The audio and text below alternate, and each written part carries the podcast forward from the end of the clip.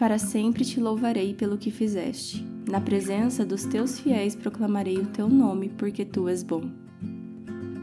Oi, gente, sejam bem-vindos ao podcast do Falei com Amor, o podcast que fala com amor sobre tudo que eu, a Gabi Saltier, aprendo com Jesus. Desde que eu criei o Falei com Amor, o meu intuito foi seguir a verdade e amor, crescer em Cristo e espalhar do amor de Deus para as pessoas. E é um grande prazer que você está ouvindo esse episódio, porque hoje nós vamos conversar sobre Salmo 52. Na verdade, esse episódio faz parte da nossa jornada de Salmos, que começou no dia 1 de janeiro e vai até dia 30 de maio. São 150 dias de compromisso a estudar um salmo por dia e a ouvir um episódio aqui no podcast todos os dias. Eu lembro que em dezembro, quando eu lancei esse estudo, muitas pessoas falaram assim: nossa, mas é muito tempo de compromisso, 150 dias. Eu falei assim, gente, se não agora, quando? E eu lembro que eu falei assim: em 150 dias nós vamos ter dias mega animados, dias difíceis, dias que a gente não vai estar bem, mas a gente não pode depender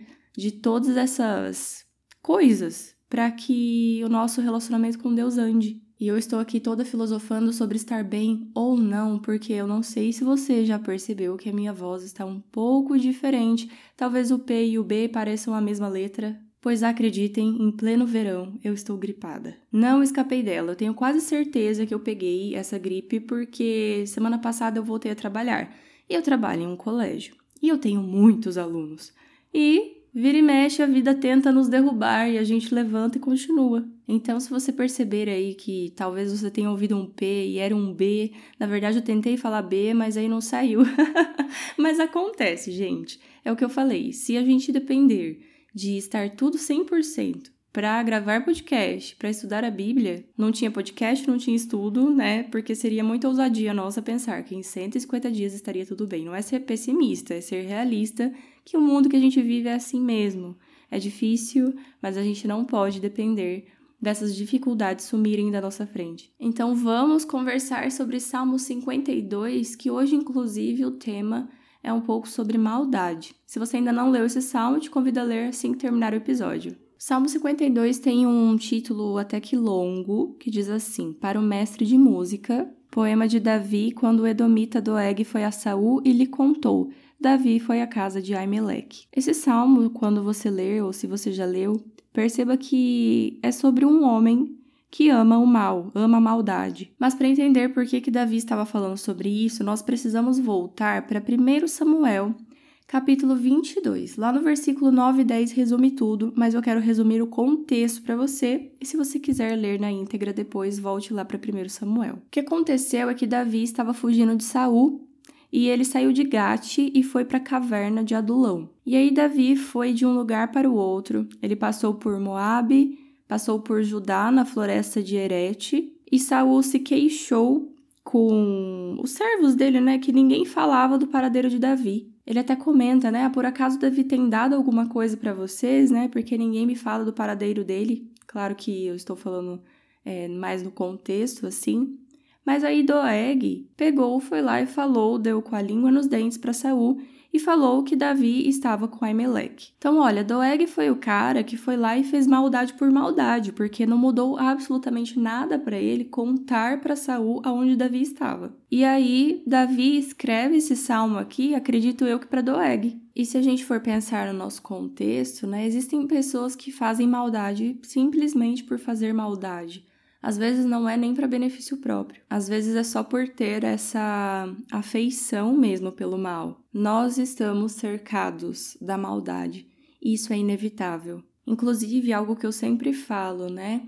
Às vezes a gente se depara com uma pessoa que é má, uma pessoa que é ruim, uma pessoa que distrata as demais, uma pessoa que não é bem educada, não se porta com respeito no meio de outras pessoas. E normalmente a gente pensa assim: ah, fulano deve estar com algum problema para estar se portando desse jeito. E algo que eu sempre falo, que inclusive minha família e meus amigos podem confirmar, é assim: gente, às vezes o fulano só é uma pessoa ruim mesmo. A gente fica tentando achar uma desculpa para que aquela pessoa se porte de tal maneira, mas às vezes é simples maldade. Nem toda maldade, nem toda grosseria, nem toda falta de respeito vem de um problema maior. Às vezes o único problema é que a pessoa é uma pessoa má. E eu não acho que a maldade existir é algo que deva chocar o nosso coração, não o coração do cristão. A gente pode, assim, se compadecer, ter empatia daqueles que sofrem pela maldade, mas, assim, ficar chocado porque existem pessoas más, gente, é o mundo que a gente vive. Olha o que o pecado fez com esse planeta aqui. Olha como ele corrompeu cada espécie, principalmente a espécie humana. A espécie humana que tinha que ter como principal característica a caridade, que é a virtude de Cristo, foi corrompida pelo mal, então sim, o mal existe. E não somos nós que vamos acabar com esse mal.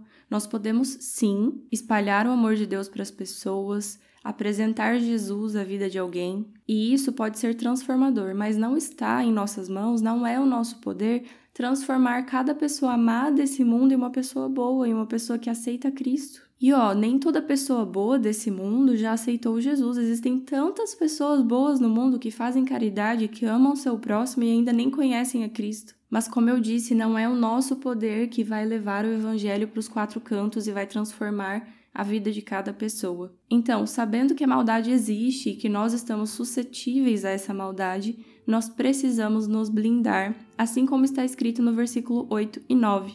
Mas eu sou como uma oliveira que floresce na casa de Deus, confio no amor de Deus para todo sempre. Versículo 9: Para sempre te louvarei pelo que fizeste, na presença dos teus fiéis proclamarei o teu nome, porque tu és bom.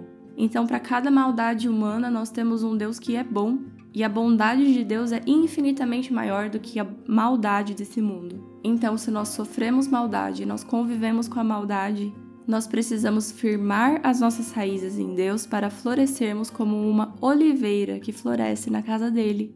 O amor dele precisa ser o nosso escudo, porque nós já sabemos e ainda estudaremos que mil cairão ao nosso lado, dez mil à nossa direita, mas com o amor de Deus nós não seremos atingidos.